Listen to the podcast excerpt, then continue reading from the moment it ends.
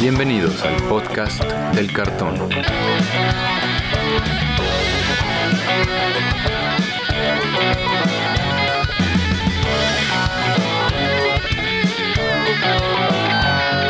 Arrancamos. ¿Qué tal amigos? Bienvenidos de nuevo al podcast del cartón, el podcast donde platicamos sobre todo lo que tiene que ver con el juego Magic the Gathering.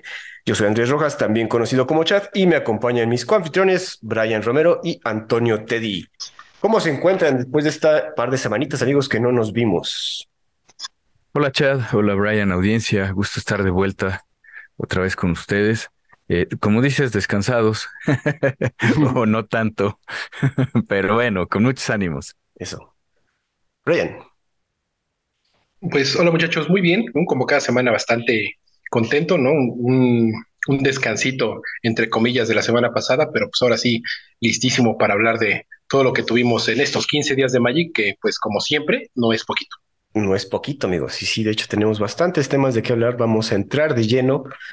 Pero antes tenemos que mencionarles, como cada episodio, que este podcast tiene playeritas tenemos tres diferentes modelos, los cuales pueden adquirir online, o sea, nos pueden escribir ahorita todo por mensaje directo, tanto en Facebook o como en Twitter o en Instagram.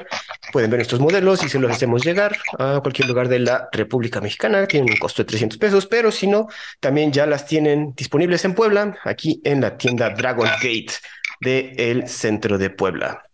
Pues bueno, amigos, vamos a empezar con el hecho de que tenemos un formato oficial nuevo. Y ese formato nuevo, bueno, no es nuevo, ya existía, sino que más bien ahorita ya lo hicieron oficial, Wizard ya lo apadrinó, se llama Oathbreaker. Una variación de Commander más sencillo con otra dinámica porque en esta ocasión en vez de comandante criatura puedes escoger un comandante Planeswalker. Además del comandante Planeswalker, el llamado Oathbreaker, tienes que escoger un spell signature, un spell firma, un spell que va a estar en tu zona de commander y vas a poder usarlo solo cuando esté el Oathbreaker, o sea, tu Planeswalker en juego, ¿no? Y igualmente cuando se usa, regresa a la zona de comando y va a tener como, pues, como siempre un tax. Tanto el Planeswalker como el Signature Spell van a tener un tax. Es un formato de 60 cartas, incluyendo su Signature Spell y su Planeswalker. Entonces, más sencillito, más pequeño. Y también tiene la variación de que es a 20 vidas, no a 40 como es en Commander. Amigos, este formato ya lo habíamos probado, ya tiene tiempo que se estaba haciendo. Digo, creo que desde 2000, no, pues ya tiene como 5 o 6 años. Creo que si se acuerdan, Teddy Brian. Fue cuando, sí, sí, fue cuando salió World of the Spark. O sea, ah, precisamente como, como había tantos Planeswalkers en aquel momento, eh, empezaron con esta idea de, de este formato eh, en World of the Spark. Y yo recuerdo que yo armé un, un de Consoring. No me acuerdo el, el Signature Spell, pero tenía un convito ahí con, con la Blind Steel. No, no es Blind Steel, es.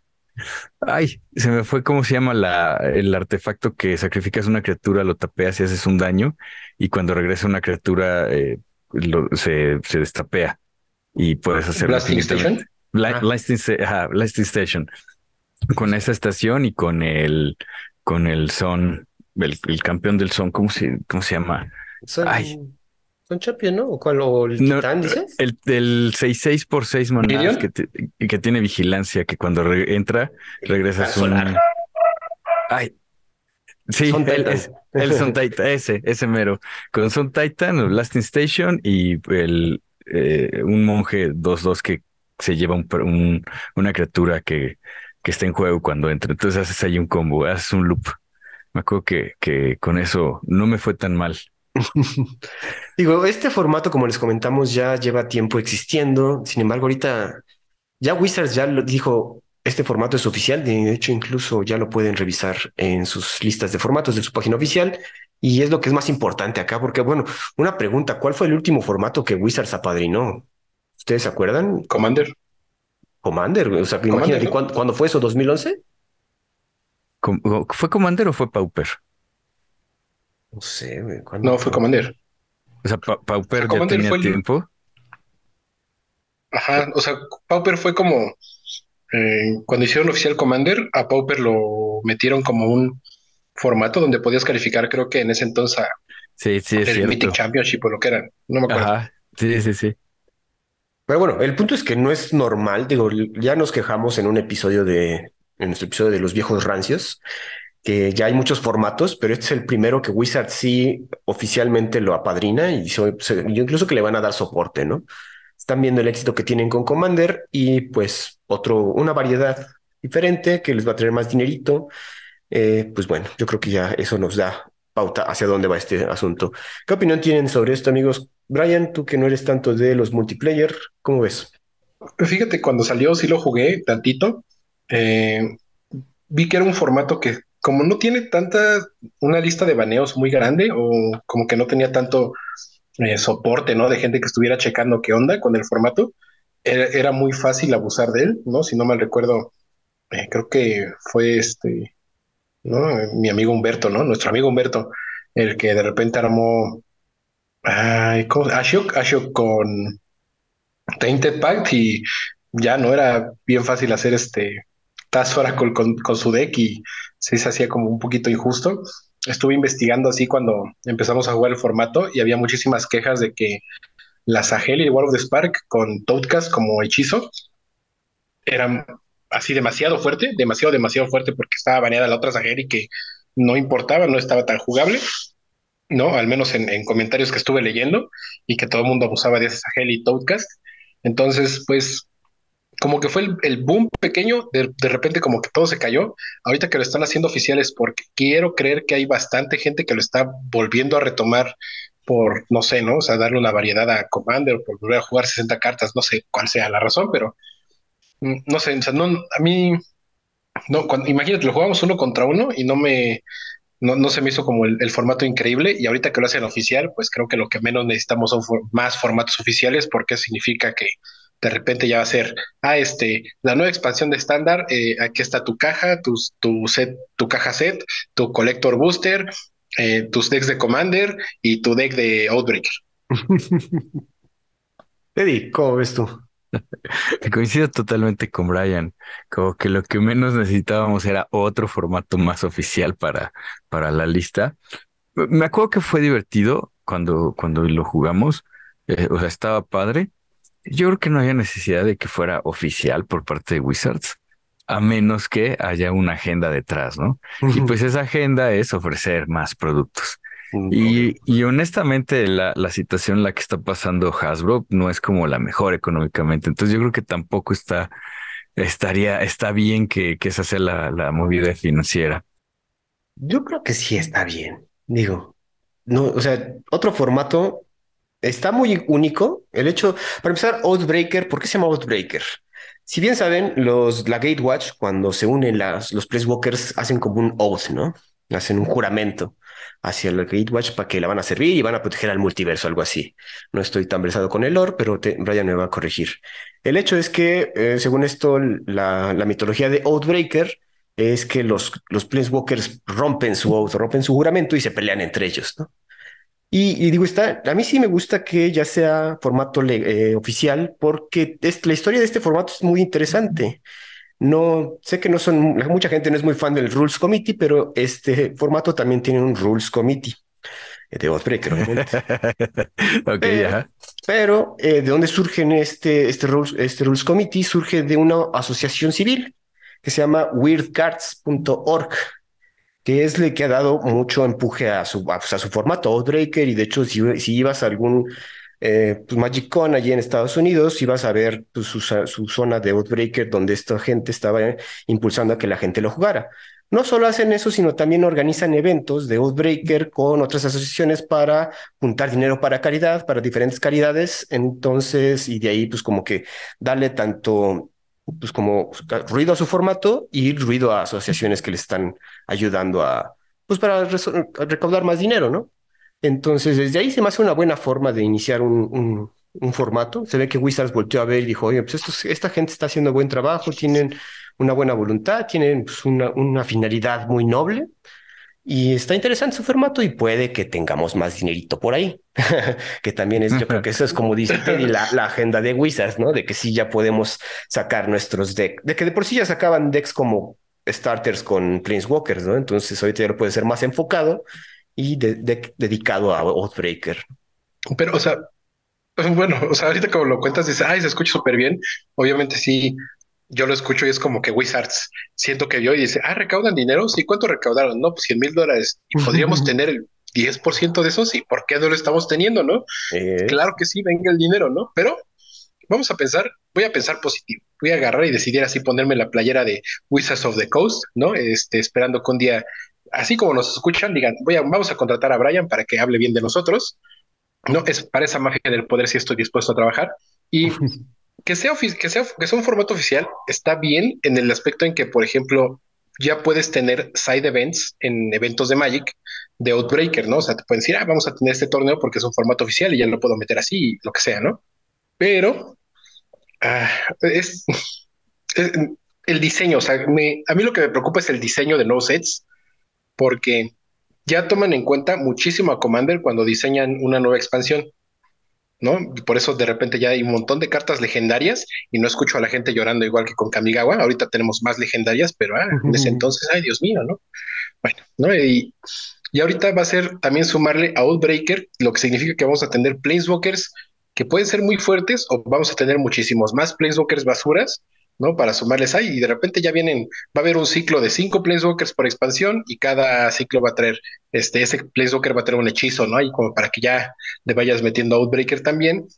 Y pues no, no me gusta eso, ¿no? O sea, no, no, no siento que un set que está pensado para jugarse en estándar o en limitado, eh, de repente ya tenga cartas exclusivas, así pensadas que van a ser buenas para Commander, que van a ser buenas para Outbreaker, ¿no? Porque siento que pierde como calidad la, expansión y nada más es tener que cumplirle a todo mundo que pues, con ninguno quedas bien y pasa esto, ¿no? De que, ay, pues esta expansión estuvo tan buena, pero no sé, ¿no? O sea, creo que es, me estoy viendo así como que mucho lo malo, ya veremos qué pasa, a lo mejor y Wizards ni termina haciendo nada, nada más lo volvió oficial para apoyar esta, a este movimiento, ¿no? De, de la gente que, que creó Breaker y pues qué bueno, ¿no? Y, y ya después estaremos diciendo, ah, pues qué padre, ¿no? O sea, que sí esté jugando y no afectó en esto para nada de manera negativa al Magic. Y bueno, quizás ahorita ya como lo mencionas, yo creo que sí van a empezar a hacer también incluso diseñar cartas para Signature Spell, ¿no? O sea, Instant Sorcery específicos para Outbreaker. Entonces, sí, yo creo que tienes cierto grado de razón donde Wizards va a mover un poquito su diseño a también acomodarse a Outbreaker y eso es lo que no te va a gustar. Sí, justamente, ¿no, Chad? Eh, eh, por una parte, y yo esa parte no la, no la sabía, los motivos de esta asociación está padrísimo. Eh, eso es muy, muy, siempre es muy positivo y siempre se agradece. Y por otro lado, son las agendas que, que Wizards va a incluir, ¿no? Creo que es lo que, creo que es lo que nos preocupa a todos, ¿no? Digo, estos, eh, ese tema. Ah, ah, estos de Weird Cards, la asociación, ya, lo, bueno, su fin es que más gente juegue Magic y la gente se divierta con Magic. Obviamente este formato lo diseñado para no ser competitivo, pero ya la gente está saliendo a querer romper el formato. Como dice Brian, ya están, bueno, ya Sahili es de las cosas más usadas con Tokcast, porque obviamente el Tokcast aquí sí afecta a tu Signature Spell, va a estar costando dos más, pero aquí también afecta la reducción de costos. Entonces, el Affinity for Artifacts le va, siempre te va a costar menos, a pesar de que tenga su tax. Y hay gente que sí ya quiere hacer enemigos, como por ejemplo están usando Green and Six como su Outbreaker y Devastating Dreams como su signature spell. Para quienes no saben, Devastating Dreams cuesta dos rojos. Es un sorcery que te pide como costo adicional descartar X cartas al random de tu mano y cada jugador sacrifica X tierras y Devastating Dreams le hace X daño a cada criatura. Entonces, obviamente, ganas de que la gente no juegue y de que aparte pierdan rápido. Eso se nota que está queriendo hacer la gente. Obviamente también en, en ese entonces teníamos, alguien quiso jugar con Narset Parset of Pales, la que no te, no te deja, bueno, no deja a tus oponentes robar más que una carta cada turno y tu signature spell Time Twister, obviamente, para que descarten su mano y nada más tengan una cartita y nadie se divierta. Otro convito que se está usando, Jace Wilder of Mysteries, ese Jace de World of the Spark que tiene la habilidad estática de que si fueras a robar una carta y tu librería no tiene cartas, ganas el juego. Tiene su signature spell, una carta de. ¿Cuál es esa expansión, cabrón? Eh, Weatherlight, ¿no? Weatherlight.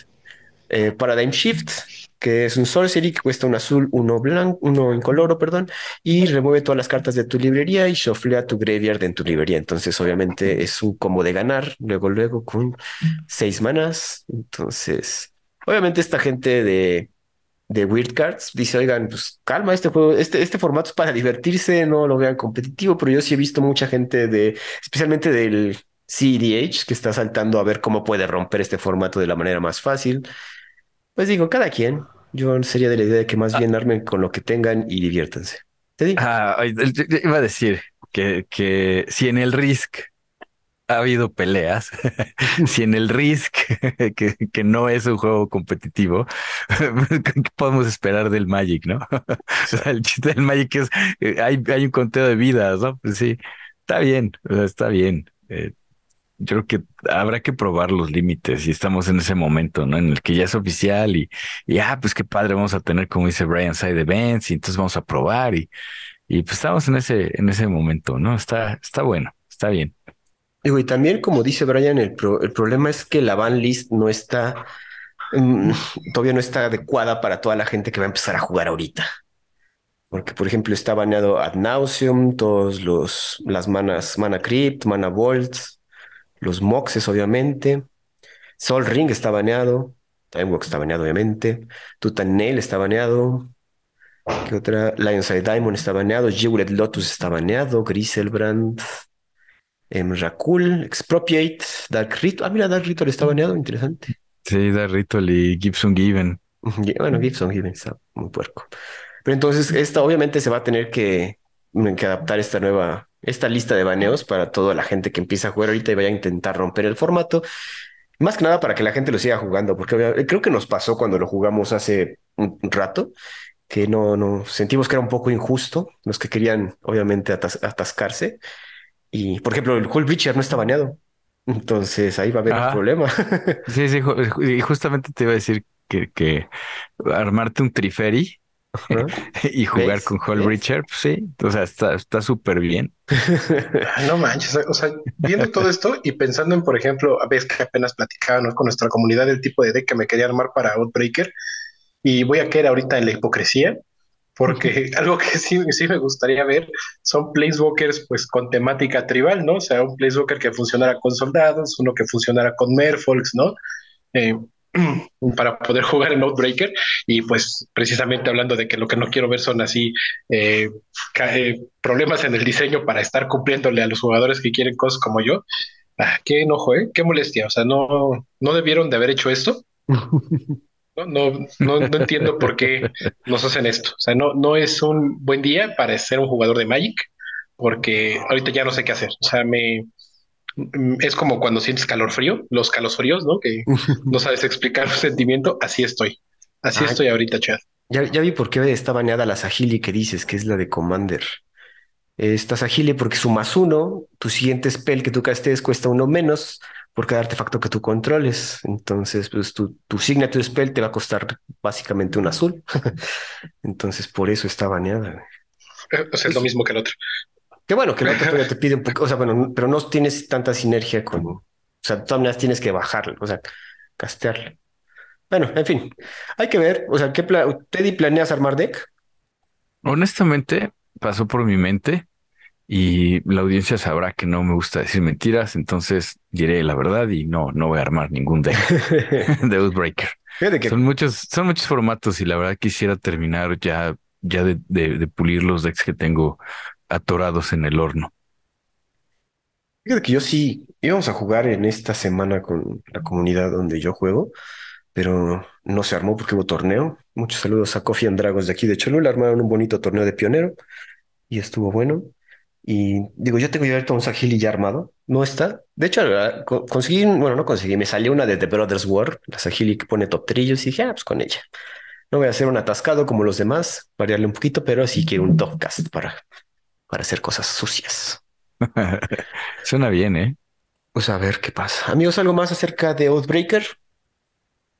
No, al final creo que está padre si, si tu comunidad quiere probarlo, adelante, pruebe, ¿no? El chiste es que como dice esta asociación, eh, jueguen y se diviertan con Magic. Exacto, es el punto. Dejen de inventar formatos. Richard Garfield no quería esto. bueno, también. Háganle caso a Brian. Amigos, vamos a pasar. Fíjense que se filtró y esta vez, por lo general, no somos de comentar filtradas, bueno, cartas filtradas, pero Están buenas, o sea, a mí sí me gustaron y tienen que ver con una película que también creo que está buena y no la he visto. Creo que sale esta semana. La gente que ya la vio dice que está buena.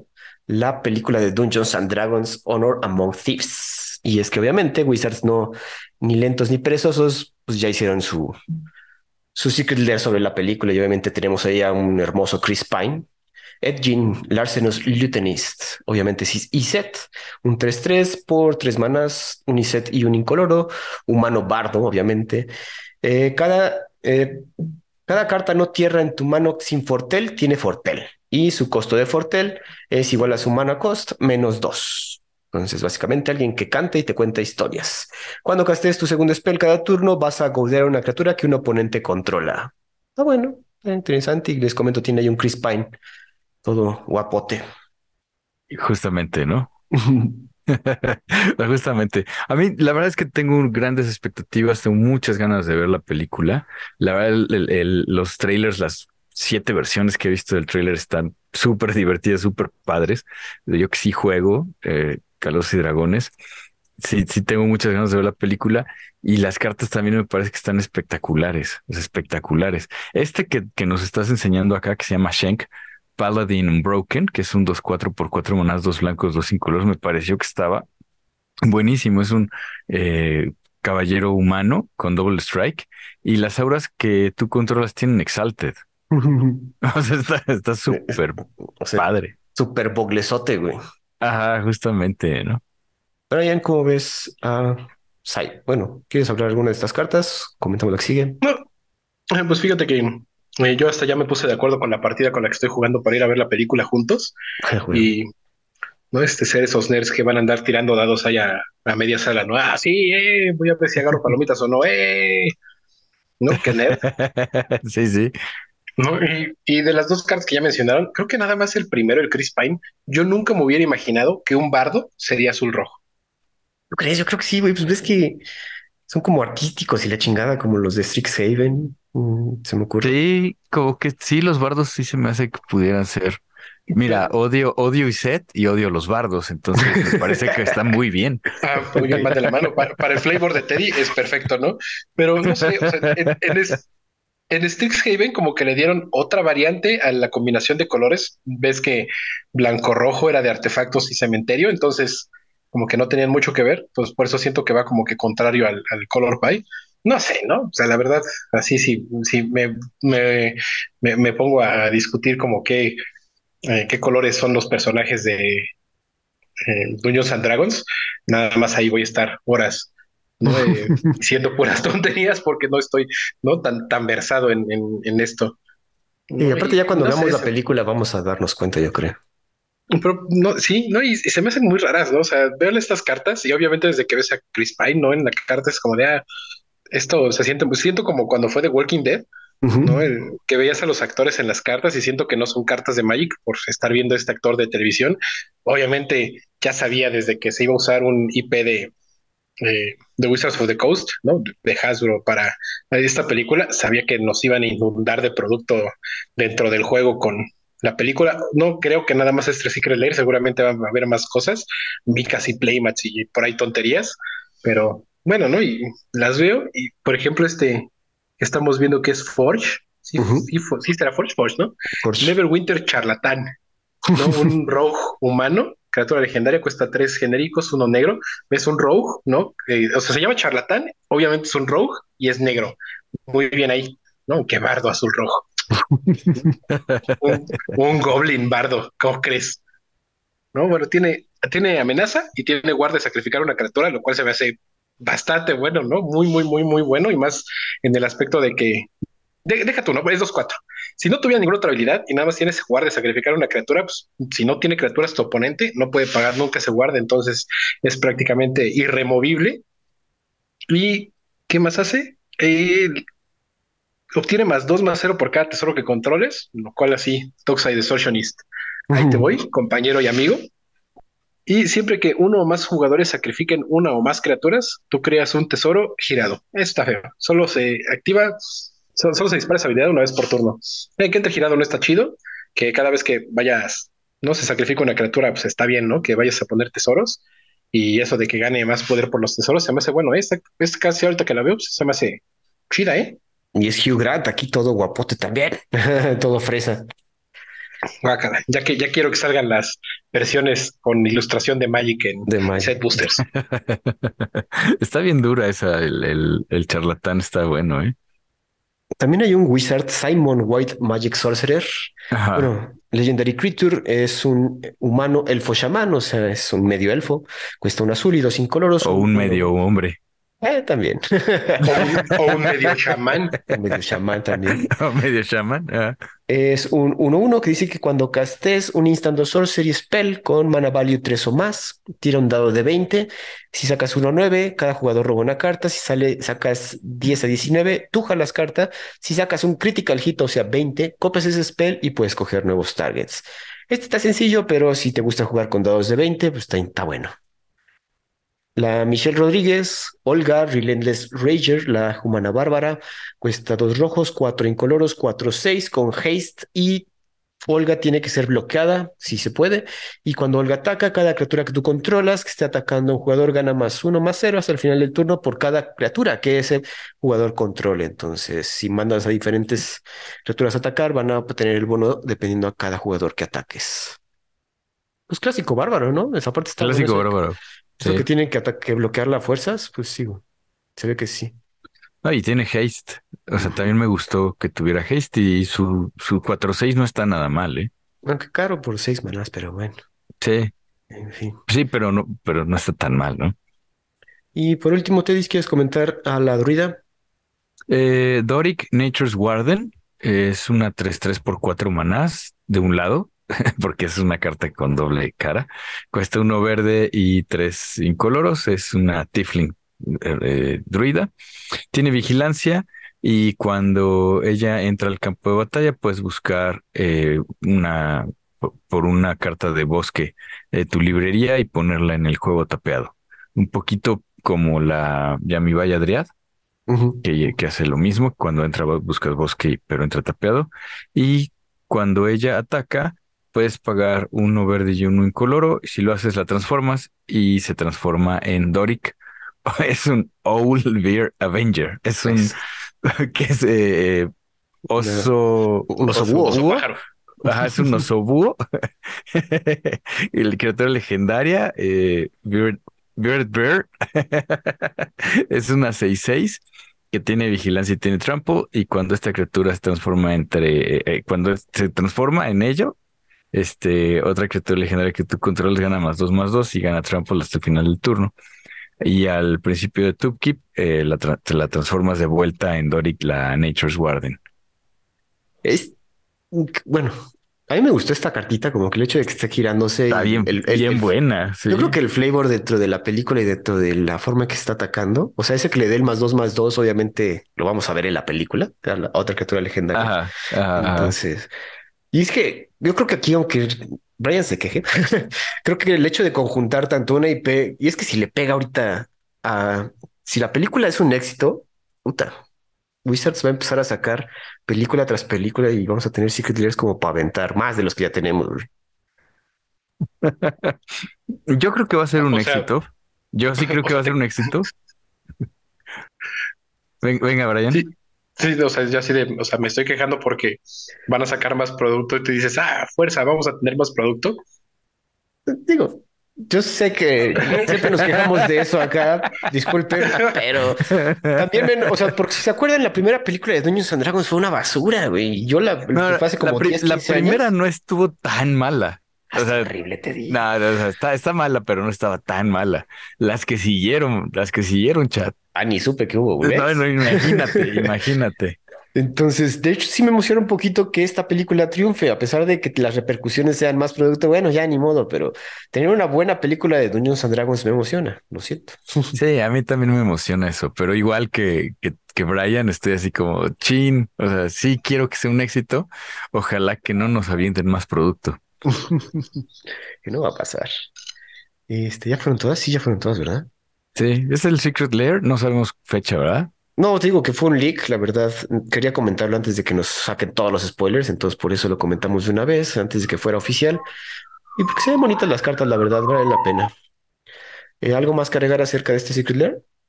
Sí, si no hubiera tanto problema, yo me lo pediría porque sí está, está padre. está bueno. Pues amigos, vamos a pasar a los spoilers que sí nos interesan. Vamos a empezar con los de March of the Machine, que es la siguiente expansión. Nada más nos dieron dos, dos Planeswalkers para ser exactos, pero muy buenos en cuanto a la historia que reflejan y en cuanto a habilidades. Teddy, creo que te toca hablar de la primera. soy honesto, la vi y me encantó. O sea, sí dije, wow, tiene todo lo que obviamente a mí me gustaría, ¿no? Eh, nos están ofreciendo una, un Planeswalker legendario, Elspeth. Se llama Archangel Elspeth, cuesta dos blancos, dos incoloros, entra con cuatro contadores de, lealtad y su más uno es que creas un soldado blanco, un token de soldado blanco con lifelink. El menos dos le pones dos contadores más uno más uno en una criatura objetivo y se vuelve un ángel y vuela y gana volar en adición a sus otros tipos. Y tiene un menos 6, que es que regresas todos los permanentes no tierras con coste de maná convertido de 3 o menos de tu cementerio a juego. Entonces la vi y dije, tiene todo lo que me gusta. Arcángeles es blanco y está buenísima la carta. Deseo una ya, lo antes posible. Brian, en cuanto a la historia, en cuanto al flavor, se rumoreaba mucho que Elspeth era un ángel, ¿no? Creo que no estoy seguro cuándo fue que empezó con esta pedidera de la gente de que Elspeth eh, terminara volviéndose un ángel. Eh, creo que fue desde Teros, cuando salió el tráiler de Journey into Nix, ¿no? Que salía aquí Erebos así hablándonos de cuándo era que comenzaba el camino de un héroe y te, mencionaba a Elspeth. Y decía, no, que es que ella, porque fue, fue donde murió por primera vez para que nos perdonara nuestros pecados. Eh, hay enteros y todo, no, pues es que va a revivir como un ángel, ¿no? Y porque ella seguramente es aquí. Su descripción, creo que la primera descripción de Elspeth decía que eh, como que irradiaba, ¿no? Esa, esa luz, ¿no? De, de un ser como pues, lo que son un, un, ángel en Magic. Y ya desde ahí todo el fandom de Elspeth siempre fue de que es que es un ángel y se vuelve un ángel y murió enteros y luego revivió enteros, ¿no? O escapó del inframundo, no, no sé si sea lo mismo revivir y escapar del inframundo. Pero pues pasó eso y ahorita pues no estoy seguro si cuenta como que su segunda muerte y pues aquí reaparece ya cumpliendo un sueño de los fans. Y fíjate que me puse a leer y estaba y leí en Twitter alguien que decía que toda la historia de Pirexia actual empezó eh, con una carta que hizo explotar el fandom, ¿no? Hacia todos los fans del mundo, que fue con Borinclex en Kalheim y que está terminando con una carta que está haciendo explotar a todo el fandom, que es con a Elspeth por fin transformada en el ángel que todo el mundo estaba pidiendo, ¿no? Eh, digo, lo mencionamos aquí en el programa, eh, lo mencionó todo Reddit, lo mencionaba en cualquier lugar que leyeras Elspeth, era como, es que va a ser un ángel al final. Este, esto no fue una sorpresa, ¿no? Ahorita ya que lo hayan cumplido.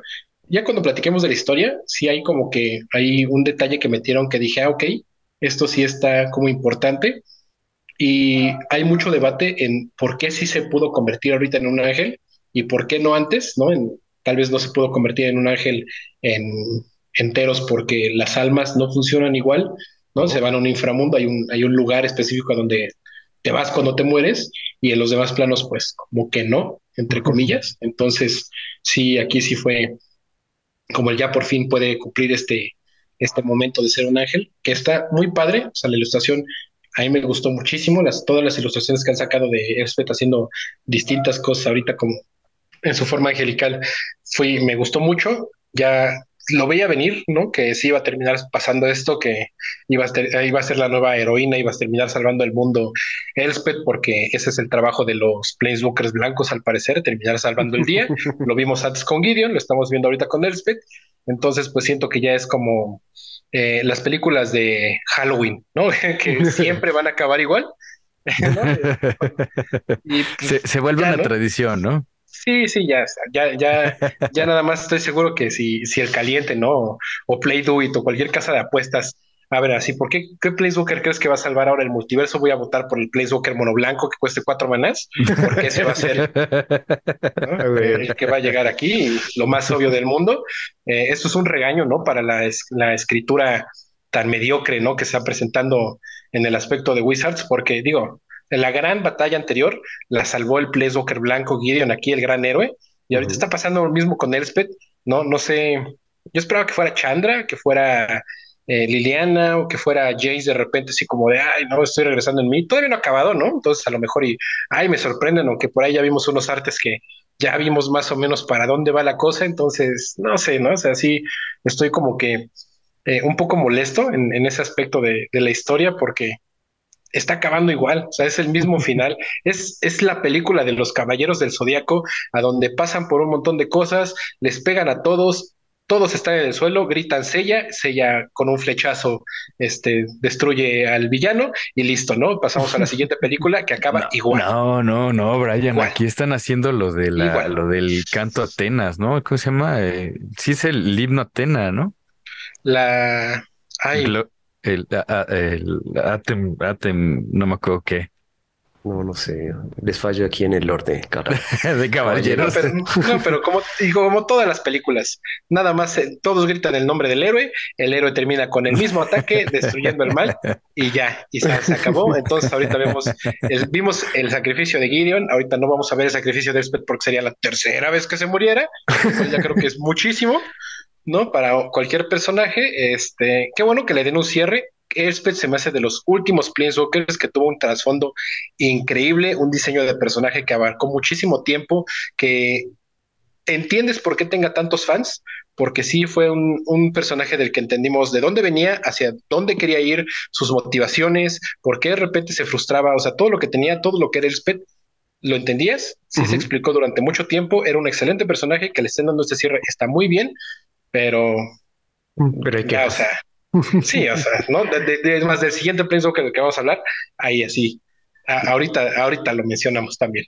Bueno, ahora regresando a la carta, la carta, como dice Teddy, está muy mono blanco. Mm, bueno, se protege así sola, crea su soldadito, puede ayudar como apoyo, le pone sus dos contadores y hace volar. Y su menos 6 muy alcanzable, un ultimate muy alcanzable que regrese todos los permanentes de mana value 3 y regresan al battlefield. Sin embargo, yo la veo más que nada en estándar y pues hay que armar el deck alrededor de ella, ¿no? Porque actualmente tenemos a un Planeswalker muy bueno que es más all around, que se aplica a cualquier estrategia, y me refiero a la Wandering Emperor, ¿no? Porque la Wandering, sí. Si la comparas contra la Emperor, pues la Emperor es, es mejorcita en, en un amplio rango de cosas. Pero es más versátil. ajá, más versátil, exacto. Y uh, Elspeth como que sí necesita un deck específico para poder destacar, ¿no? Su poderoso White Winnie, su soporte de White Winnie o algo justo, así. Justo te iba a decir eso, que está, yo igual la veo en un White Winnie. Y y la veo en un buen White Winnie. O sea, creo que esta carta viene a reforzar muy bien esa estrategia. Exacto. Y, y entonces está bien. Y sí es cierto, la Wandering Emperor es más versátil, cabe en, más lados. Yo sí, y de una vez te pido perdón, Teddy, porque voy a conseguir mis Elspeth también, porque las voy a jugar en mi deck a su blanco de soldados y en mi experimento también quiero hacer ¿eh? para pionero de eh, Band, Band Soldados, que quiero hacer en pionero. También yo creo que voy a terminar jugando esta Elspeth porque se me hace muy buena en ese shell de soldaditos, porque pones soldado y de repente tu soldado se vuelve un soldado ángel y ahí va. Sí, sí, sí, Brian está, oye, sí, ¿eh? está padre. ¿eh? Suena bien heroico. Levantas un soldado y lo haces ángel, no mames. a, todos nuestros escuchas les voy a pedir el favor de que no las acaparen, dejen a Teddy y a mí conseguir unas y después ya vuélvanse locos. Y vuélvanse locos. Eh, el siguiente Planeswalker que ya me comentó Teddy, yo quiero uno y es Gren and Realmbreaker. Realmbreaker sería este, el arbolito nuevo, el que están creciendo ahí en Pirexia, si no estoy equivocado, de acuerdo al lore. Es un, obviamente Planeswalker Gren, cuesta dos verdes y un incoloro, entra con cuatro de lealtad, tiene una poderosa habilidad estática que dice que las tierras que tú controlas tienen la habilidad de girarse y darte mana de cualquier color. Su más uno dice que hasta una tierra objetivo que tú controlas se convierte, en un elemental 3-3 con vigilancia, hexproof y haste hasta el final de tu siguiente turno. Sigue siendo una tierra. Su menos 2 te dice que miles tres cartas y puedes poner una carta permanente entre las cartas mileadas en tu mano.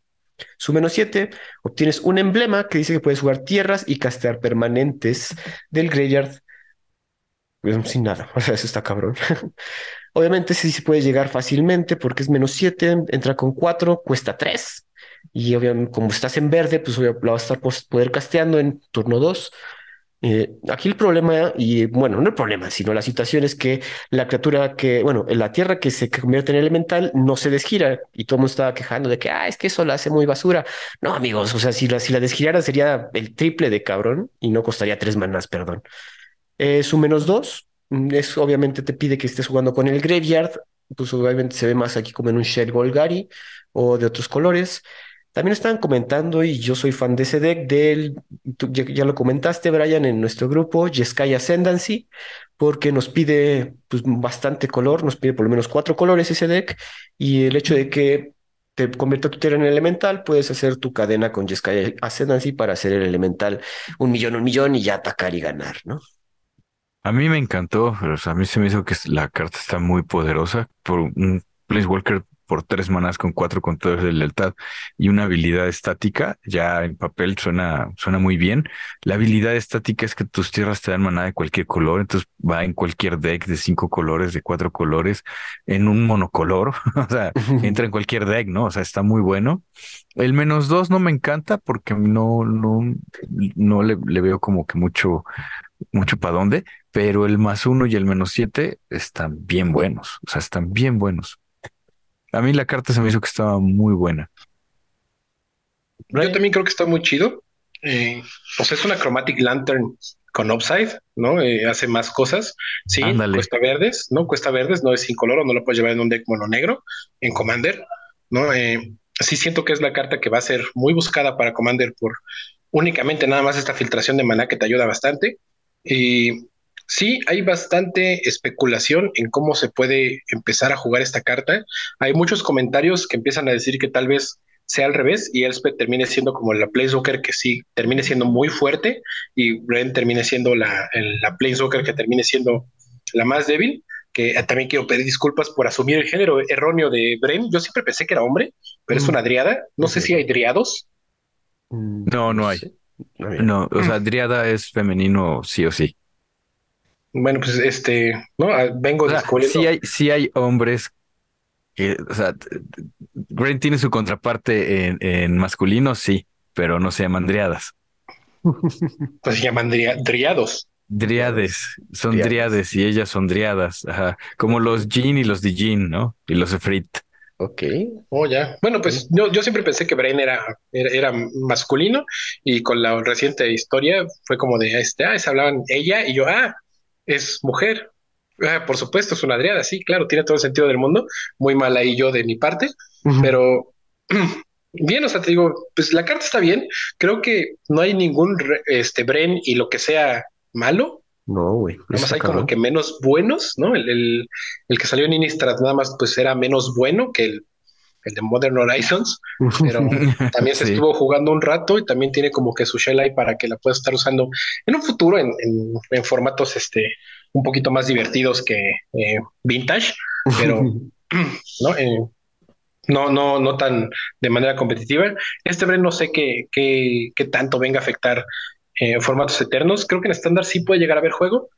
Me, su emblema creo que es muy, muy, muy, muy, muy, muy bueno. Entra con demasiada lealtad, ¿no? Para costar tres manás, ¿no? Eh, terminar con cinco de lealtad el turno que entra y, y tener una tierra criatura, pues está bastante bien.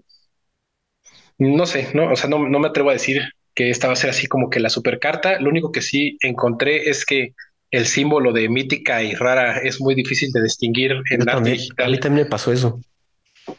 ¿No? Porque ah, los, estos dos Planeswalkers son cartas míticas y de repente yo dije, ahora, ¿cómo que van a ser raras entonces? ¿Va a haber otros Planeswalkers míticos?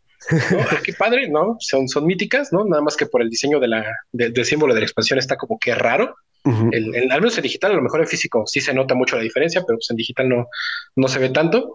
Y por Bren, ¿no? Hablando, por ejemplo, lo que les decía de la historia, ¿ustedes qué saben de Bren, no? O sea, ¿qué desarrollo ha tenido como personaje esta Adriana?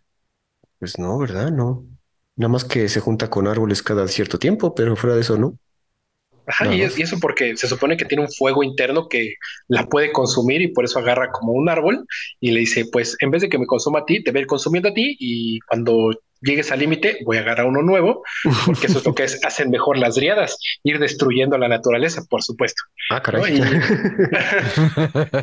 le doy vida a este árbol y hasta que se le apague y me consigo uno nuevo. Y así se va, ¿no, Bren? Y ahorita que se supone que Bren es súper, eh, no tiene como que este poder hiper específico para salvar el mundo, ¿no? El multiverso, de fusionarse con este Realm, Breaker, que es el, árbol que sería, Sería Realm Breaker, ¿no? Realm de reino, el rompedor de reinos, ¿no? Ah, Realm, Breaker. el, el, romperreinos, ¿no? Este, pues, que tiene este, este poder específico, ¿no? Para fusionarse con el romperreinos, que es el árbol que le permite a Pirexia bajar este, eh, entre planos sí, se me hace el guionazo más grande que existe, el Deus Ex Máquina más sencillo que pudieron encontrar para, para Magic. Obviamente, sí, siento que lo pudieron haber, este, desde que lo crearon tal vez estaba pensado, ¿no? Para que esto pasara en estos años, ¿no? Eh, porque pues, obviamente el diseño viene desde años atrás, ¿no? la, historia igual se está preparando para todo eso, pero sí es como de, ¿en serio? O sea, no podían encontrar como que algo un poquito mejor. O sea, la, la invasión pasada en Dominaria eh, pues hubo un, pues prácticamente un continente que o este, una persona afrodescendiente desapareció porque está todo menso y hubo un super caos y el que tú pensabas que iba a terminar siendo el héroe este no lo era y terminaron a penitas así no con algo ahí que dejó el, Teferi siempre será nuestro héroe Brian Teferi siempre será nuestro héroe Sí, el, el, héroe que escondió su casa. Sí. Qué eso, eso, es lo primero que hace un héroe. Vas, salvas tu casa y ya que no tienes nada que perder porque todo está seguro, arriesgas tuyo. Arriesgas lo que no es tuyo. Claro. sí, claro, claro que sí. ¿No? Qué buen héroe, qué bueno este Fey. Bueno, pero. Creo que nuestro episodio del lore va a estar bueno, ¿eh? Pero vete guardate material, güey, porque yo, yo escucho mucha queja y es que, la, o sea, la historia, como, a ver, si lo pudiera comparar con algo, yo creo que la historia es como una película de Mad Max. hay, muchísima acción. La acción que hace, como la última película de Mad Max, ¿no? de Fury Road. Hay muchísima acción. La acción que ves es muy buena, está muy padre, está increíble todo eso, pero ya que te pones a analizar así el desarrollo de la historia, es como de, de verdad, o sea, me estoy comiendo esto porque me encantan los personajes, porque me encanta el Magic, estoy aceptando esta historia tan, es tan fácil, tan, tan, voy a, voy a decirlo, ¿no? O sea, mediocre en el aspecto de que, oye, este, leí la novela de War of the Spark y estoy leyendo esto ahorita y es lo mismo, pero en diferentes lados. Pues Brian, guárdanos todo el lore que quieras porque vamos a tener episodio especial de este, la March of the Machines.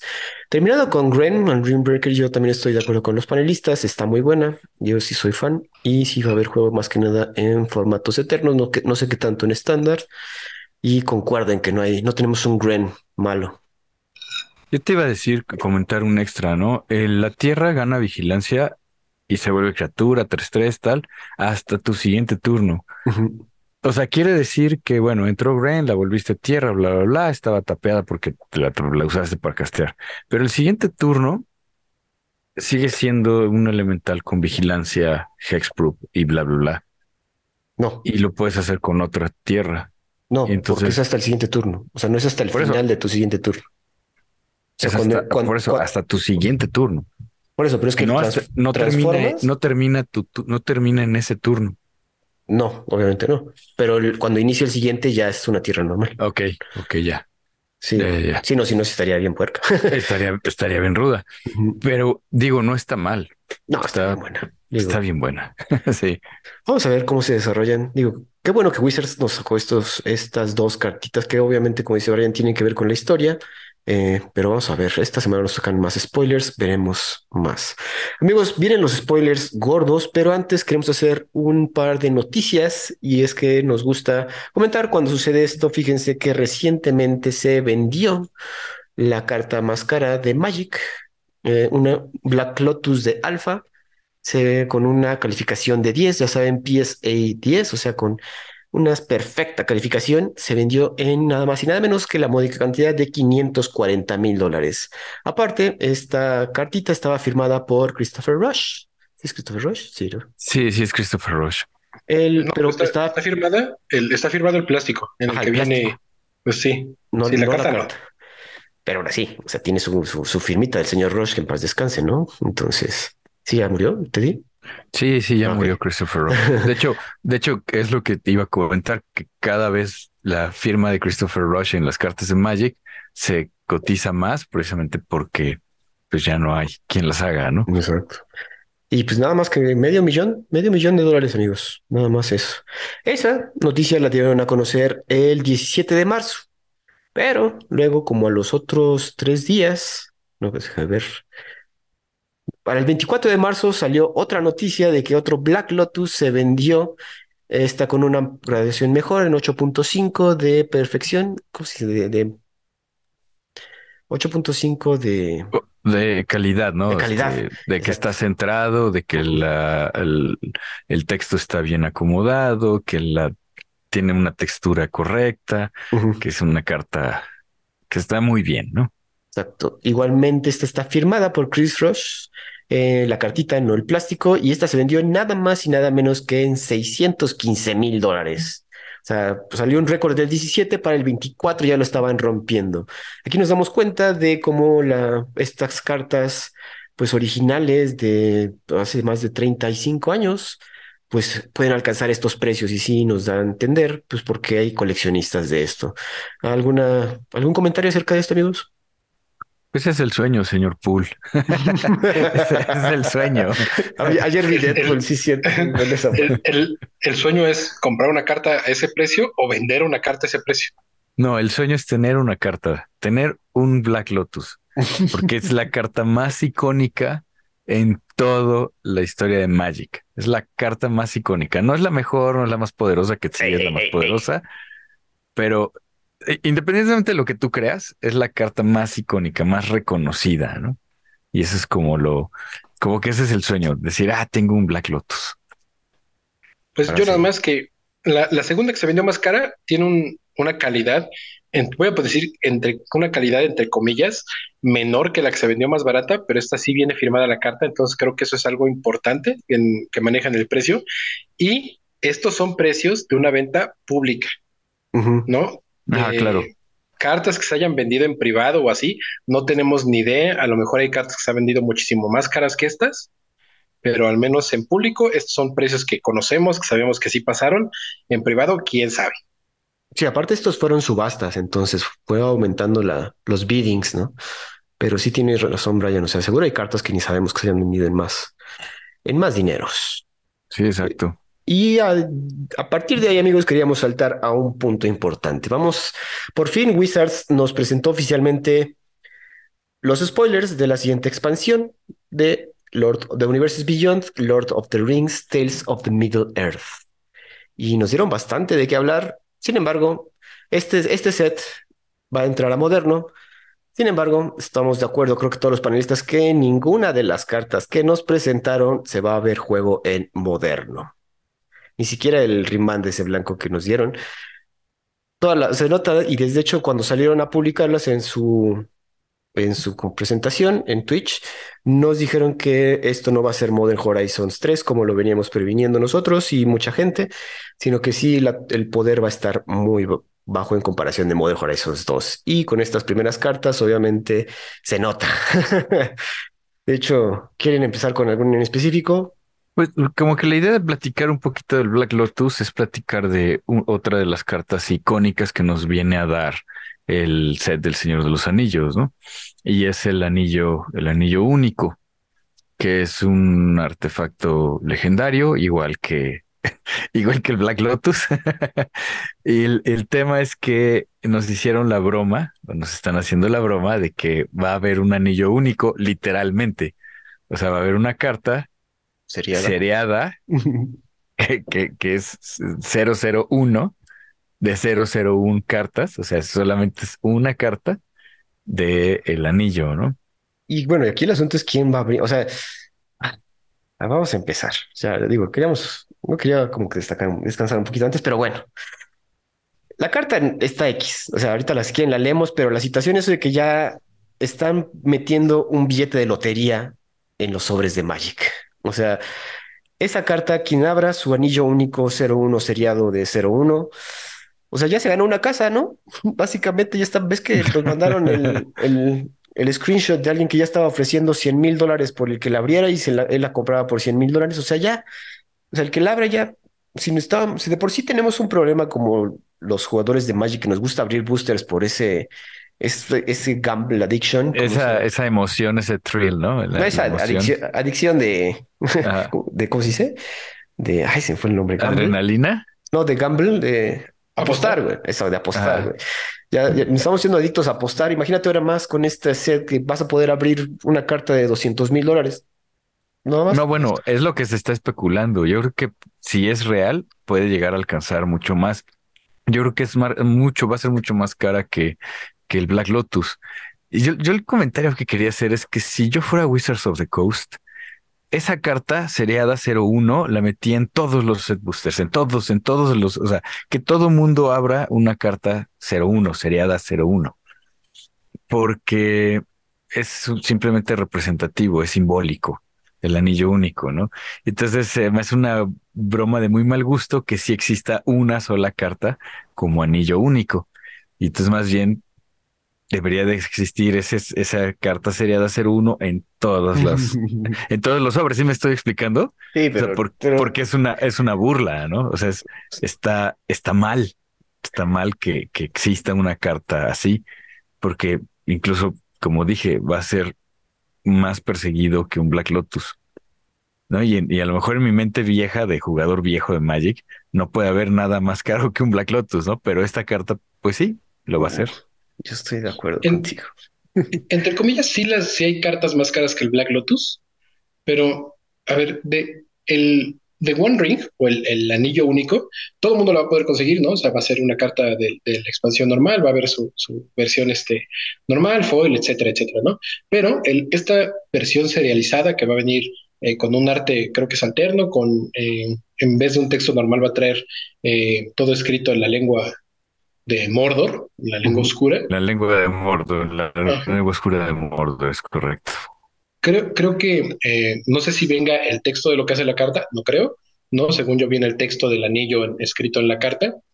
Y esta, no, creo que toda la discusión, ¿no? desde que se anunció y esto es, son las peleas en todas las redes sociales del mundo, de cuánto va a costar esta carta. Hay personas que dicen un millón de dólares para arriba, hay otros que le comentan abajo, estás loco, un pedazo de cartón no puede costar eso, son más raras las de deportes, son más interesantes, bla, bla, bla, no importa, porque tú le puedes poner un número, tú puedes decir, este, levantarte y decir, esa carta va a costar un dólar y tendrías razón, y alguien junto a ti puede levantarse y decir, esa carta puede costar eh, lo que vale Amazon y también tendría razón, ¿no? Porque estamos, como estamos hablando de, una, de un coleccionable único, estamos hablando de una cosa invaluable, ¿no? Que va a tener el valor de lo que la gente quiera pagar, ¿no? El que quiera pagar más lo puede tener, ¿no? Puede, puede que todos los jugadores de Magic un día nos tomemos de las manos, nos pongamos de acuerdo, ¿no? Y luego nos juntemos con todos los fans del Señor de los Anillos, todos los coleccionistas del mundo y todos digamos,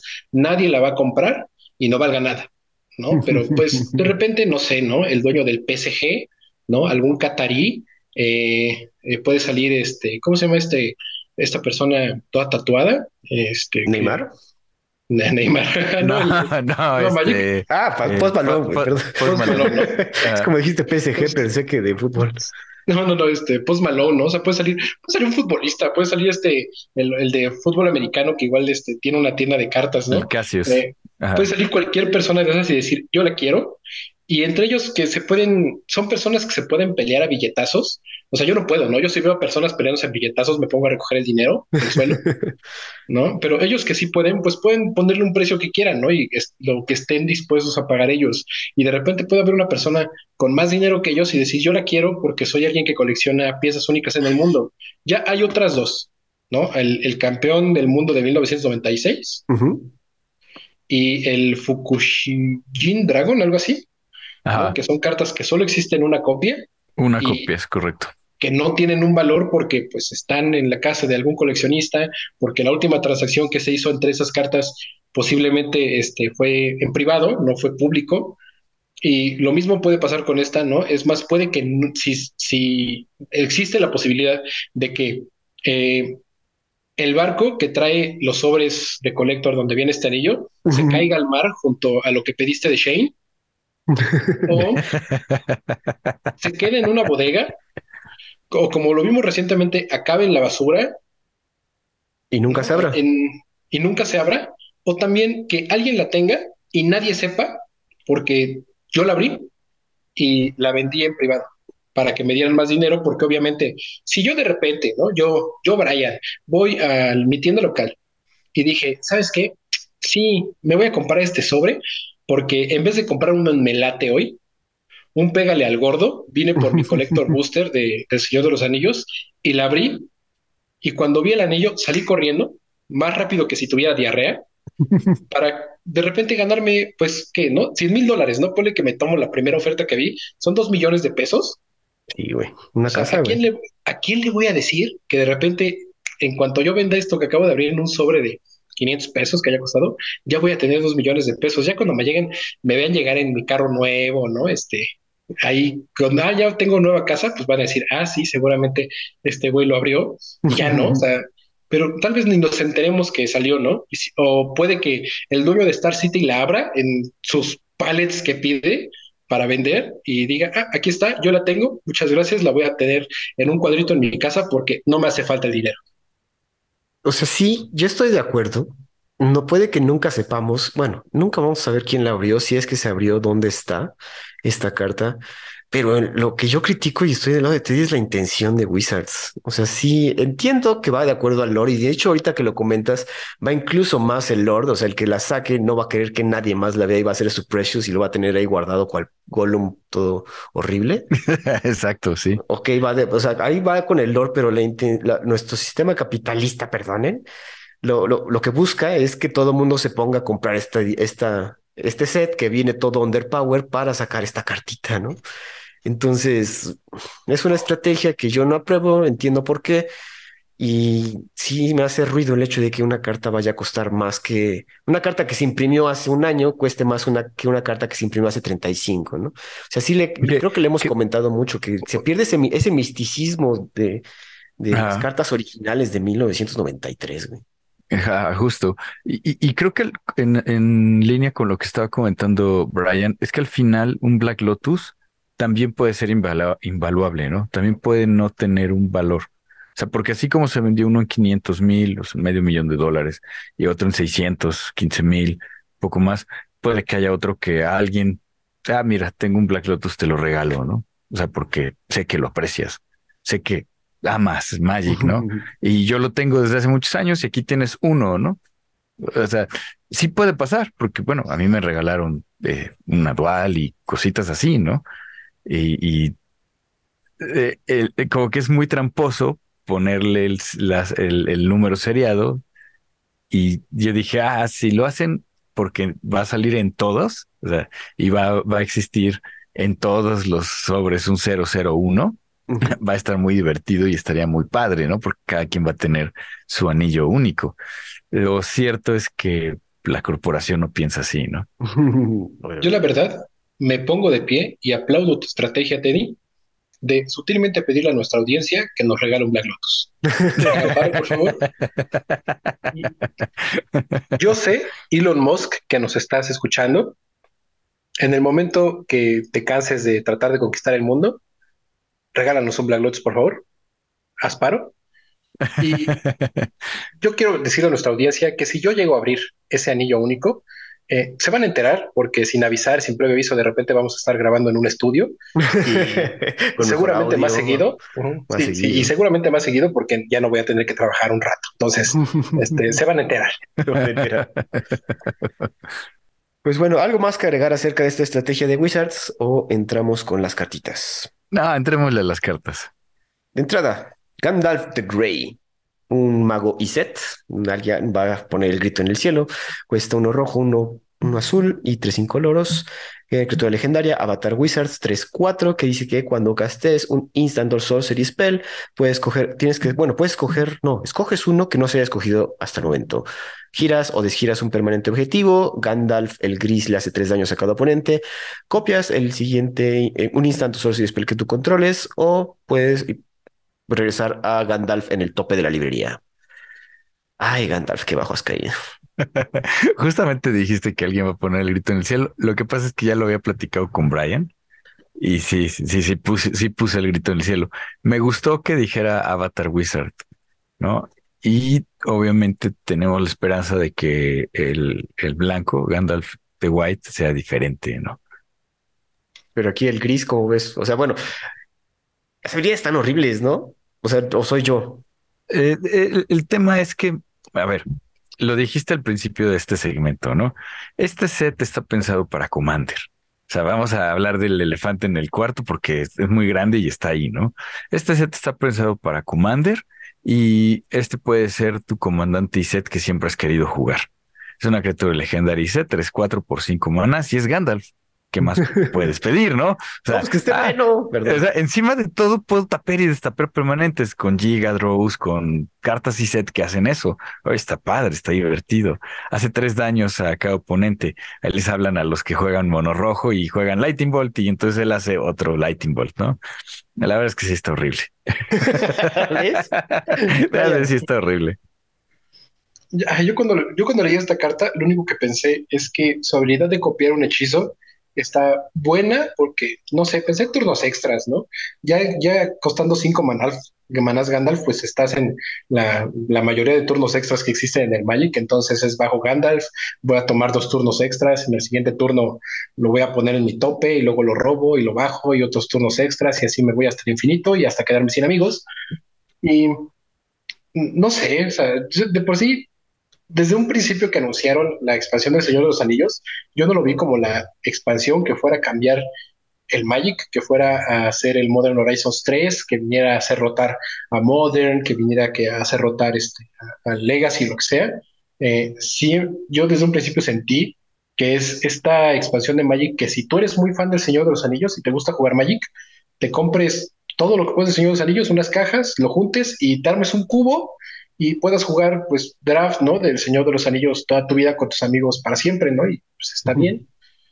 Eh, no sé, o sea, yo sí, ese Gandalf, ya que lo vi fue como de, ah, bueno, esto, con que así se siente la desescalada de poder, este, pasamos de Fury a Gandalf el Gris y sí hay mucha diferencia, ¿no? Sí, es como pasar de Scarlett Johansson a una bolsa de papel. Más o pues, menos. Sí, sí, este, qué triste. Entonces, pues estoy con Teddy. Ojalá Gandalf el Blanco, si es que lo llegan a sacar Gandalf el Blanco, eh, sea una pues, criatura un poco más jugable y, y, que haga que Teddy se sienta un poquito más contento, porque después de eso estoy casi seguro que ya tiene problemas de bilis. Ah, sí, a mí me gustó mucho Samwise de Stoutheder. Eh, está bien chistoso que es criatura legendaria, Halfling, pero no le dejan pasar el Paysant. Paysant es que es como un ciudadano más, cualquiera. Entonces es un detalle, ¿no? Ahí que le ponen. Eh, cuesta uno blanco, uno incoloro, es un 2-1 que tiene flash. Y cuando él entra al campo de batalla, eliges un permanente que haya sido puesto en cementerio ese turno y lo regresas a tu mano, regresas ese permanente a tu, a tu mano. Y luego viene algo que no, no sabemos qué es, que es que el anillo te tienta, ¿no? The ring tempts you. Eso va a estar interesante de descubrir. Me gustó porque me recuerda un poco a el, el Snapcaster Mage. Este, no digo que sea comparable, pero sí estoy implicando que es comparable. Es comparable no es lo mismo, ¿no? Este, este es un poquito menos, menos bueno. Y, y me, se me hace interesante que te puede generar algún tipo de loop o algún combo por ahí. Por eso me gustó. Bueno, como dices, tenemos que saber qué significa eso de que el, el, anillo te tiente. The Ring Tempt You. Hay otras cartas que tienen eso, pero hasta que no sepamos bien qué hacen, no podemos analizar completamente eso. Está interesante eso que dices, como regresas carta a tu mano de permanente por dos manás a velocidad insta. Pues sí, Digo, tiene que ser muy específico. Sí, tiene, que ser muy específico. O sea, como yo, si tiene que ver con el lore, como dices, está bueno eso, pero no lo veo. Así, la ilustración está está súper bonita porque es la ilustración de Sam Wise peleando contra Shiloh, ¿no? Con la luz de Erendil en la mano y aquí la espada de Sting. Y entonces está, está muy bonita la. Creo que en esta ocasión lo hicieron bien. Hijo, pero qué, o sea, ¿qué podrías regresar? ¿Algo que, ¿Alguna criatura que se murió? ¿Alguna carta que evocaste? quizás. O algo así. Yo lo había pensado, por ejemplo, con, eh, ¿cómo se llama? Swift Reconfiguration, que es un encantamiento que tiene Flash, que cuesta uno blanco y que encantas un, un permanente, ¿no? Una. Entonces está, está interesante porque puedes recurrir un poquito a, algún tipo de removal, ¿no? Journey to Nowhere, ese tipo de, de permanentes que en blanco se dan, ¿no? puedes revisarte una Fetchland que hayas tronado. no sé. también, ¿no? Brian, ¿cómo ves a Samwise? Sí, pues ahorita que, o sea, yo lo veía bueno porque pues, te regresa, tiene este tipo como de efecto en versión Flash, ¿no? Y de criaturas como Safi, Eric Soter, ¿no? Que sacrificas y regresabas la criatura que se fue al cementerio. Eh, este lo regresa a tu mano, entonces como que te da esa opción de que pues puedes este pues jugar, ¿no? Este volver a jugar ay, como ese trino, tus encantamientos cosas así, que me gusta. Eso de que el, anillo te tienta, pues habrá que ver qué es para saber qué tan bueno o tan malo eh, sube o baja, ¿no? Esta carta. Digo, me, sí me gustó, creo que está leve, o sea, sí, se hace útil. Ahorita que dices eso de las fetchlands, pues en turno 2, eh, ¿no? En el turno del oponente sacrifico mi, mi fetchland, busco tierra, bajo Sam, regreso a mi tierra, a mi mano, sí se me hace bastante bueno, ¿no? Luego que te hacen falta las tierras, eh, pero no sé, o sea, no, no, no creo, no he visto ninguna carta de los Juegos Aliados. Bueno, esa, ahorita que hablemos, ¿no? Del Remand Blanco, le daré mis razones por las cuales yo creo que sí está muy chida, pero el Sam creo que sí está decente y yo lo único que espero es que Pesant el tipo de criatura Peasant sí existe ya en Magic, ¿no? O sea, creo que no es nuevo, porque sí esperaría que en, español lo tradujeran como campesino, así. Ajá, ajá, campesino. campesino. chaparrito, ¿no? El, tipo de criatura sería yo muy, muy feliz si, si estuviera así, ¿no? Este campesino chaparrito, ah, sí, mi deck de chaparritos, sería increíble. Hablando de Halflings, vamos a irnos con nuestro héroe por excelencia, Frodo, Sauron's Bane. Cuesta uno blanco nada más, criatura legendaria Halfling Citizen. Él sí es ciudadano, él sí tiene su credencial de lector. Pues, este es un 1-2 y puedes pagarle mana híbrido Orsop, dos manas híbridos Orsop. Y si Frodo es un Citizen se convierte en un Halfling Scout con poder y toughness 2-3 y lifelink. Si no, y después le pagas tres manas negros. Y si Frodo es un Scout se convierte en un Halfling Rogue. Y cuando este criatura hace daño de combate a un jugador, ese jugador pierde el juego si ha sido tentado por el anillo cuatro o más veces. De, otra forma, el anillo te tienta, ¿no? Otra vez no tenemos bien entendido qué es eso de que te tiente el anillo. Quizás yo le tiro a que es como que robar carta, pierdes vida, algo así, pero... Ojalá sea robar carta. Ojalá sea robar carta. si, si, es otra cosa, va, no creo que tenga mucho poder. Ahora, estás invirtiendo seis manas para una criatura que quizás bueno, seis manas, ¿no? Tienes que, bueno, dependiendo cuántas veces estés tentado el anillo, para un 2-3 con lifelink que quizás puede hacer perder el juego al oponente. Ay, Frodo, otra cosa que es demasiado trabajo para quedó, un 2-3 que nos quedó de ver, ¿no? Ay, chat, esa es la historia del Señor de los Anillos. Tienes que hacer un montón de trabajo por todo para que tiene, tiene, toda la razón, Brian, ¿eh? Está muy en Lord, muy en Lord. Algo que, algo que mucha gente se le olvida es que en el, en el Señor de los Anillos, eh, en el libro, es muy clara la relación entre Frodo y Sam. Sam es un campesino y Frodo es un señor feudal que de hecho vive de sus rentas, ¿no? Es un patrón. Y Sam es el eh, jardinero, es el jardinero de, de, Frodo. Y esa es la relación en el libro, ¿no? En la película hay medio que la tergiversan un poco, pero en el libro es así como muy clarito. Entonces está bien interesante que a este sí le pusieron ciudadano y a Sam le pusieron campesino, ¿no? Bueno, te dices que la verdad, así, o sea, poniéndolo así como que en eso ay, pues sí, vamos, vamos así, porque somos amigos y no de que es que me lo traje porque es mi gato, que está más chido por el poder de la amistad, ¿no? Que, lo van logrando. Porque, a ver, hay que ser bien honestos. O sea, el Señor de los Anillos es Sam y su mochila Frodo. sí, su mochila. Sí, no, hombre, Sam hace, hace, y eso es lo bonito también del, de los libros, ¿no? Todo el trabajo que hace Sam, eh, para, para llevar a Frodo, ¿no? La, lealtad que le tiene. Eh, la verdad es que este, este Frodo sí nos quedó, nos quedó a deber un poco. Pero mucha de ver, o sea, tanta inversión y para que un Fatal Push o cualquier removal cualquier se lo cosa se lo, se lo lleve. Es, creo que ese es el problema, ¿no? Que cualquier removal se lo lleva. Eso, correcto. Yo, creo que está bien. O sea, creo que es más, creo que viendo al Frodo, creo que el Sam me queda de ver, porque Sam debería estar mejor. O sea, Sam mató una de las arañas, o al menos la venció, ¿no? Y se peleó por sus cosas, estuvo cargando con Frodo, este, tuvo el anillo en sus manos y se lo regresó a Frodo. ¿Y, Frodo qué? ¿No pudo ni aventar el anillo? no pudo, ¿no? bueno, no, bueno, ya llevaba, ya llevaba un chorro de tiempo con el anillo, ya estaba bien, bien tocado el pobre Frodo. Bien tentado. Sí, bien tentado. Nada más tenía que aguantar otros dos segundos y aventarlo a la lava. No. Y ahí no, al final. Vamos a pasar a otra carta. Vamos a hablar de tierras malas, que este que este set va a traer varias. Vamos a hablar de The Shire, la comarca, tierra legendaria, que la, la, comarca entra girada a menos que controles una criatura legendaria y te da mana verde y le pagas uno verde, uno incoloro, la giras y también te pide girar otra criatura para crear un token de comida. O sea, tanto pinche desmadre para hacer comida, güey. Qué basura. Sí, hombre, la gansa te la te cuesta lo mismo y nada más la tapeas a ella y ya te crea el Esta te pide aparte otra criatura legendaria para que entre desgirada. O sea, tienes que tener alguno de los Frodos o un Ragavan o, o algo, ¿no? No sé, algo, güey. Ahora, te va a dar comida, güey. ¿Qué tanto puede? O sea, si hay un deck dedicado a comida que no sea el de, ¿cómo se llama tu Asmo? ¿Asmo qué? Asmoranomardica Daistina Kuldakar. Esa madre. Y aparte ni siquiera es de los colores. Entonces, una, una comarca que te da comida y tienes que girar cuatro permanentes para que por lo menos haga esa comida. Híjole, qué basura de carta. Algo y encima de todo es rara. Es rara y es legendaria, tierra legendaria. Y es legendaria. Ay, Dios. basura.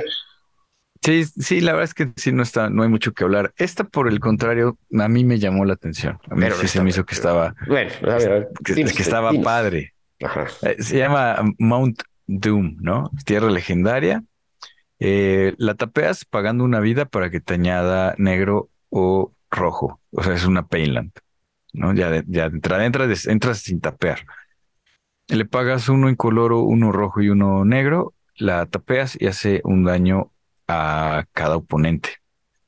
Y le pagas siete manas, cinco incoloros, uno rojo, uno negro, la sacrificas y sacrificas otro artefacto legendario y eliges hasta dos criaturas y destruyes el resto.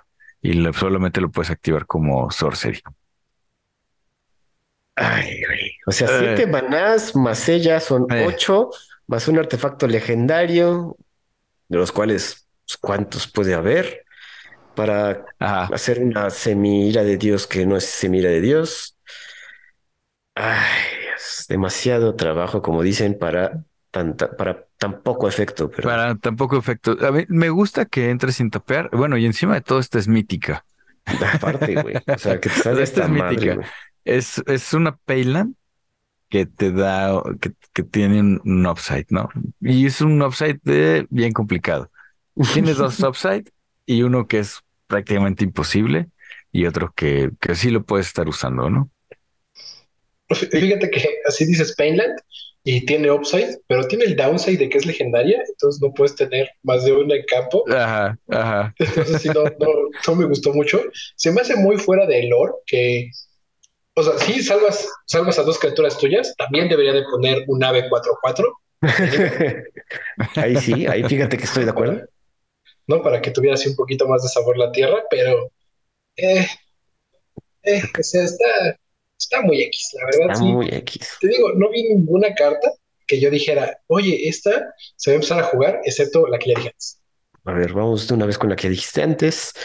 Se llama Reprieve. Cuesta uno blanco, uno incoloro, un instante que, que dice regresa el, el spell objetivo a la mano de su propietario y roba carta. Un semi-remand porque no es counter, entonces se puede pasar por el arco de triunfo cualquier spell incounterable y lo pasan a blanco. Y otra vez, ¿quién?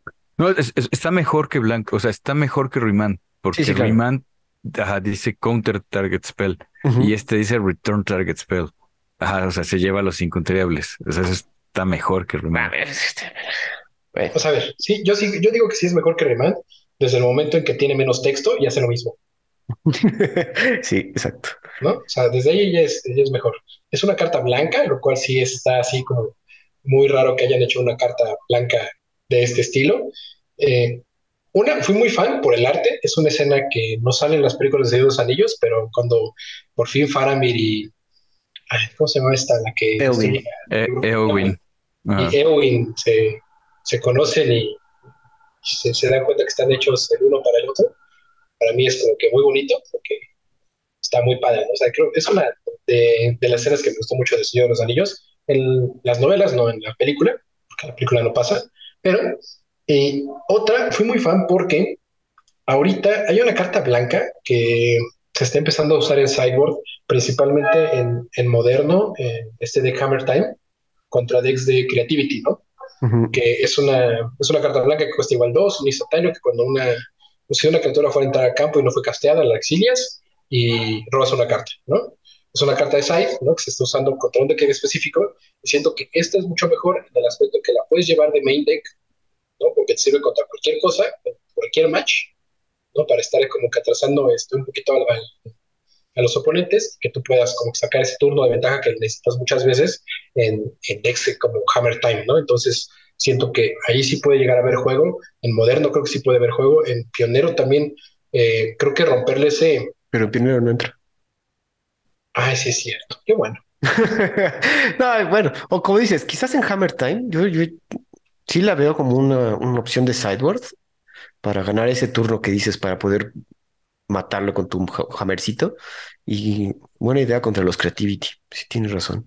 Tengo que yo creo que de main, porque hasta si te van a hacer una mm, cosa, a, una encarnación de elemental, un Fury, cualquier, ¿no? Cualquier Fury, sí.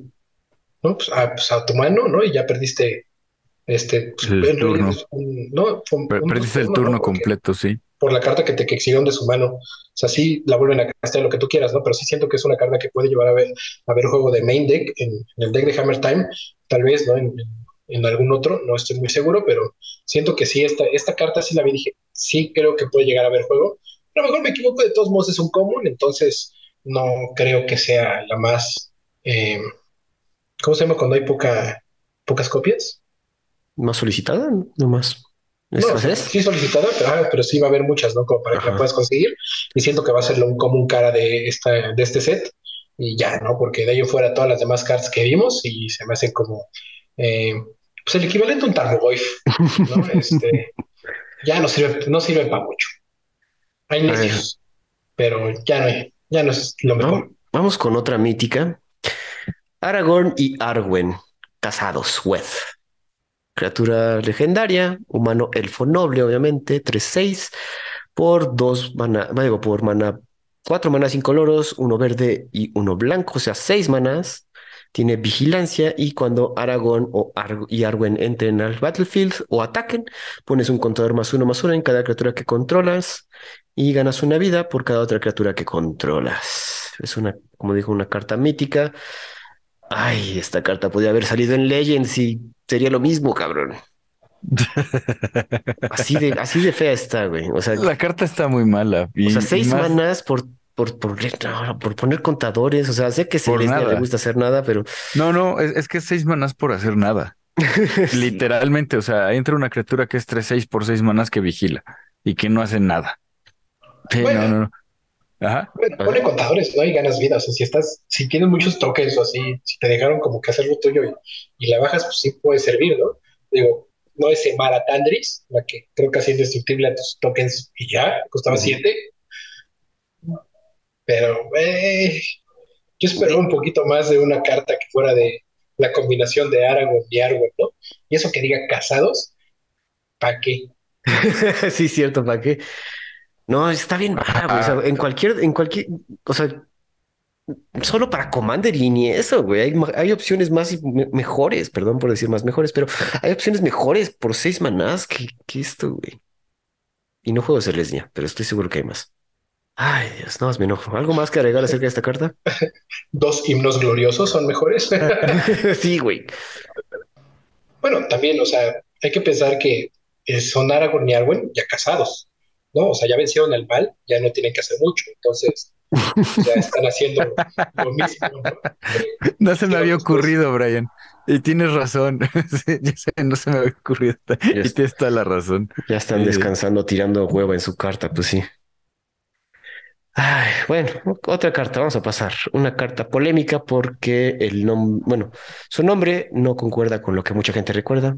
Entonces, You Cannot Pass cuesta uno blanco, un instantáneo, destruye la criatura objetivo que está bloqueando o ha sido bloqueada por una criatura legendaria este turno. Ay, otra vez, te pide que esté bloqueada por algo legendario. Algo legendario, sí. El texto clásico se, se lee You Shall Not Pass ¿no? es, es, en, el, en, la, en el inglés clásico. Pero yo quería que Brian me diera su opinión de esto, porque la verdad es que también no sé. ¿De la carta o del...? No, de, la carta. No, no, de la carta, de la carta. Bueno, yo la vi me molesté mucho, obviamente por el nombre. No, sé, ¿no? A lo mejor, y de repente, ¿qué era Ian McGregor, ¿no? El, el actor. Ian McKellen. no, Ian McKellen. Sí, Ian, McKellen. Ian, McCallan, ¿no? El actor de repente por ahí agarró y, puso como trademark el You Shall Not Pass y se pasó el listillo y ya no quisieron pagar de más y por eso es You Cannot Pass. Quiero pensar, ¿no? porque si lo hicieron así adrede, no, pero, es, pero es, por el, es por el libro, creo, ¿no? ¿Te, Es por el libro. O sea, en el libro dice You Shall Not Pass. ¿You shall not o you cannot? Porque yo, como que veo. No, shall, not. Ah, sí. Yo como que he dicho que no. Entonces, ¿por qué el cambio?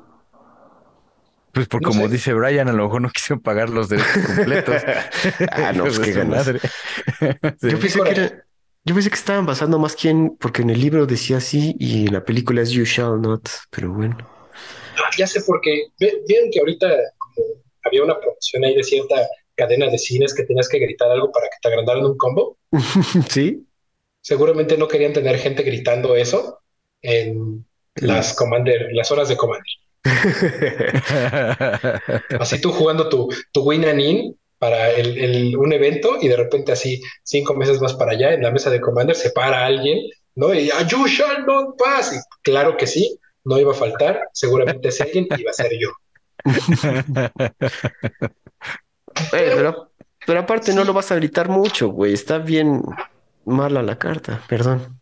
Ahora, una, yo solamente creo que esta carta si es jugable, o sea, si es jugable, creo que es bastante jugable en, en decks de Commander que van específicos para, que giran en torno a tu comandante, por ejemplo, eh, Geist o, ah, ¿cómo se Sur, ¿no? Que estás jugando alrededor de tu comandante y pues ese es un removal para cosas que lo bloqueen, ¿no? Y más porque de repente si, por ejemplo, con Geist, eh, te lo intentan bloquear bastante. y en, en, moderno creo que solo serviría y espero verlo en algún momento en algún stream o así, porque yo no lo voy a hacer obviamente, este, para destruir las cosas que estén bloqueando a tu Ragavan. Algo así. Ajá, no. Sí, claro. Ojalá alguien lo haga en stream, pero no lo veo muy posible. De ahí en fuera, si de repente ves que tu mesa se está moviendo así porque una patita la tiene más corta, le puedes meter esta carta para emparejarla, allá sí. de tu y no va a haber ningún problema.